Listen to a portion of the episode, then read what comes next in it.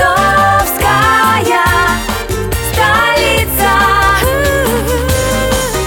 С любовью к Приазовью.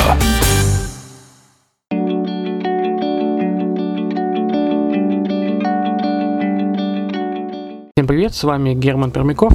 Э, Вы слушаете подкаст «Версию Азовской столицы» в разделе Offshore Industry. Тематику, которую сегодня мы выбрали, э, довольно-таки шокирующая. Э, Тема сегодня – это Белоруссия стала первой страной, которая легализовала криптовалюты и майнинг. Александр Лукашенко официально разрешил криптовалюты, токены, майнинг, ICO на территории Беларуси. Цифровая Беларусь должна привлечь внимание заинтересованных в теме не только в самой стране, но и из-за границы. Беларусь – новый центр цифровой экономики будущего. Беларусь решила взять быка за рога и захватить лидерство в области цифровой экономики в свои руки. 22 декабря а, 2017 года президент Беларуси подписал декрет, который создает новые правила для функционирования IT-сферы в стране. Самое важное, на что обращают внимание, это легализация криптовалют, токенов, ICO, майнинга, смарт-контрактов, криптобирж и тому подобное. Создана система, которая может стать основной для стремительного роста как Беларуси, так и сферы в целом. По сути, главным условием, которое требуется выполнить, чтобы запустить собственный криптовалютный проект, является необходимость сотрудничать с или быть резидентом парка высоких технологий или ПВТ. Этот, э, это аналог Кремниевой долины в США, который был создан в 2005 году для развития IT-сферы в Беларуси. По факту это своеобразная офшорная зона внутри Беларуси для IT-бизнеса.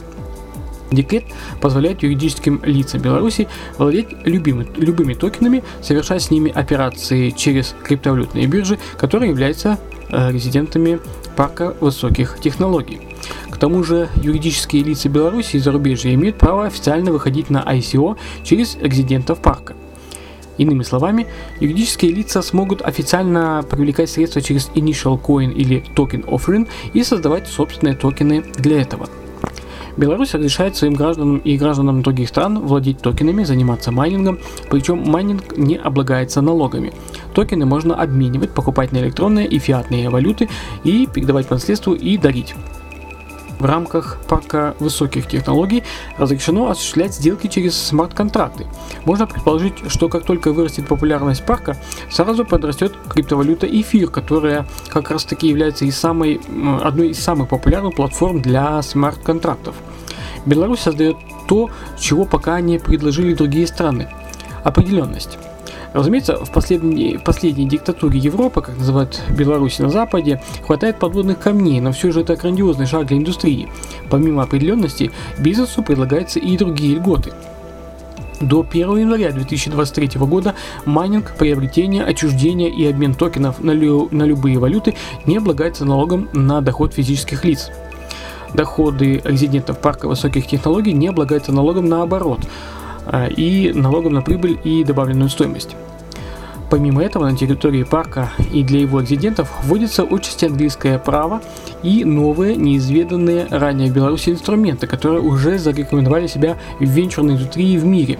Это конвертируемый заем, convertible loan, опционное соглашение Option Agreements, соглашение о возмещении имущественных потерь Indemnity, соглашение о неконкуренции Non-Compete Agreements, соглашение о непереманивании сотрудников Non-Solicitation Agreements и безотданная деятельность Irrevocable Power of Attorney.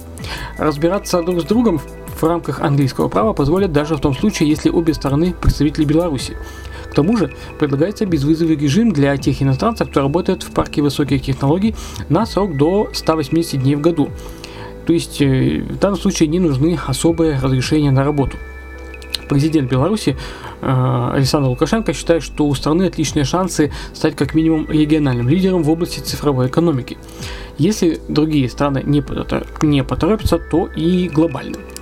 Между прочим, вслед за, Беларусью активизировалась и Россия. Обсуждения нового законодательства идут активно и его обещают запустить чуть ли не в 2018 году.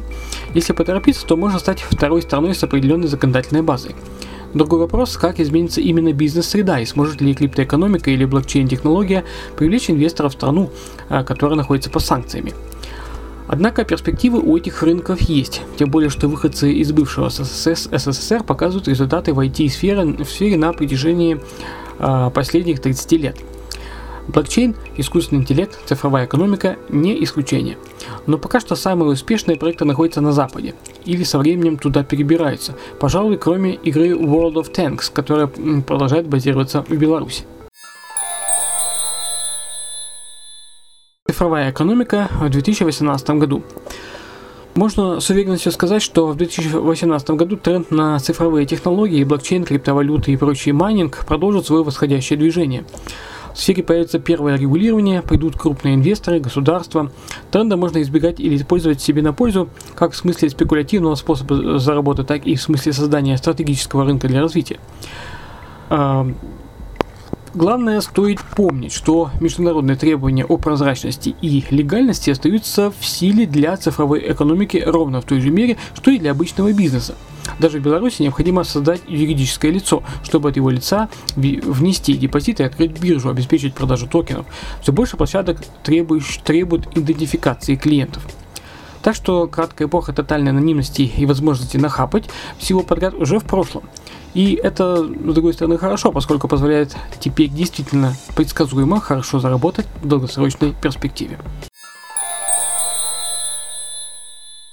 Ну вот и все, что мы сегодня хотели рассказать по Беларуси и ее криптовалютному прорыву э, на Азовской столице в нашем разделе Offshore Industry. Подписывайтесь, смотрите Redline TV, слушайте Азовскую столицу. Спасибо за внимание. С вами был Герман Пермяков. Еще услышимся и увидимся в подкастах. Пока.